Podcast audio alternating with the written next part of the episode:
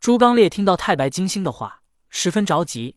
他看了看卯二姐，又看了看太白金星，最后把心一横道：“我与卯二姐没有任何的关系，至多是朋友一场。”口中如此说，朱刚烈心中却暗暗的道：“二姐，二姐，你不要怪我。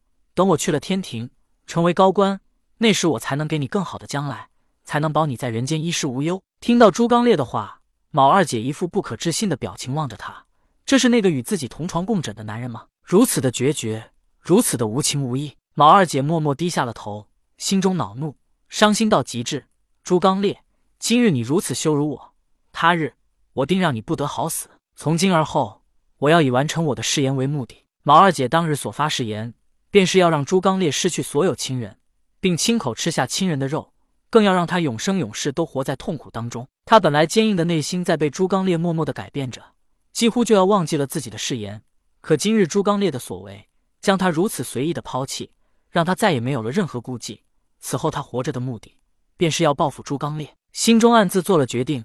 卯二姐再不说话，转身跑出了小院。朱刚烈望着卯二姐的背影，他猛然间想起来，童天曾经告诉他，他的劫难是来自卯二姐。不过事已至此，朱刚烈在意的是更大的权势，更多的美女。如果有更多的美女。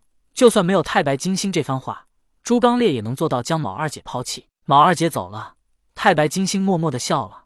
这是他对朱刚烈最后一次的考验。其实太白金星来到这里之时，就看到朱刚烈与卯二姐在这个小院里，只有他们二人。太白金星就猜到了什么，他不是不知道，而是故意不点破，为的便是让朱刚烈自己来做选择。因为朱刚烈是太白金星看中的人，他必须做事果决一些，不能被儿女私情牵绊。更重要的是，天庭绝对不能有儿女情长。毛二姐绝望伤心的走了。太白金星问道：“沙流金呢？”朱刚烈说道：“沙流金本为黄沙，他去了村庄西边的河里，那里充斥大量黄沙，对他修炼有帮助。”太白金星道：“你去将他换回，我在此等你们。等你们回来，我们一起回天庭。”之后，朱刚烈去了村庄西边，很快便将沙流金带了过来。太白金星道：“走吧，你们随我一起去天庭。”三人一同驾云回到天庭凌霄宝殿内，朱刚烈与沙流金跪在玉帝面前，在玉帝面前，他们大气也不敢喘。玉帝与同天同为圣人，但是在同天面前，朱刚烈还敢提出条件，想要主持花果山事务。但是在玉帝面前，感受到玉帝散发出强大的威压与帝王威严，朱刚烈和沙流金话都不敢说。玉帝没让朱刚烈和沙流金起身，而是先听太白金星汇报了此次前往人间的见闻。而太白金星着重讲了一下朱刚烈和沙流金为了村庄百姓大战兔子精的事情。更重要的是，太白金星着重讲了朱刚烈和沙流金以智取胜，找到兔子精老巢的事。听了太白金星的一番话，玉帝问道：“金星，你决定如何安排他们？”太白金星道：“朱刚烈当可为帅，能担当天庭水军元帅一职；沙流金当可为将，可与朱刚烈一起主持水军事务。”玉帝听后摇摇头道：“既然朱刚烈可以为帅。”那就依金星所言，让他做水军元帅，但沙流金为将，就没必要跟朱刚烈一起去水军内任职。朕身边正无可用之人，让沙流金为卷帘大将，待在朕身边即可。顿了顿，玉帝继续说道：“水军元帅可让朱刚烈担任，而水军的组建便交给他去处理。如果连这点事都办不好，那也没资格做水军元帅。”接着，玉帝又问朱刚烈道：“朱刚烈，朕如此安排，你觉得是否可行？”朱刚烈急忙答道：“陛下安排十分妥当。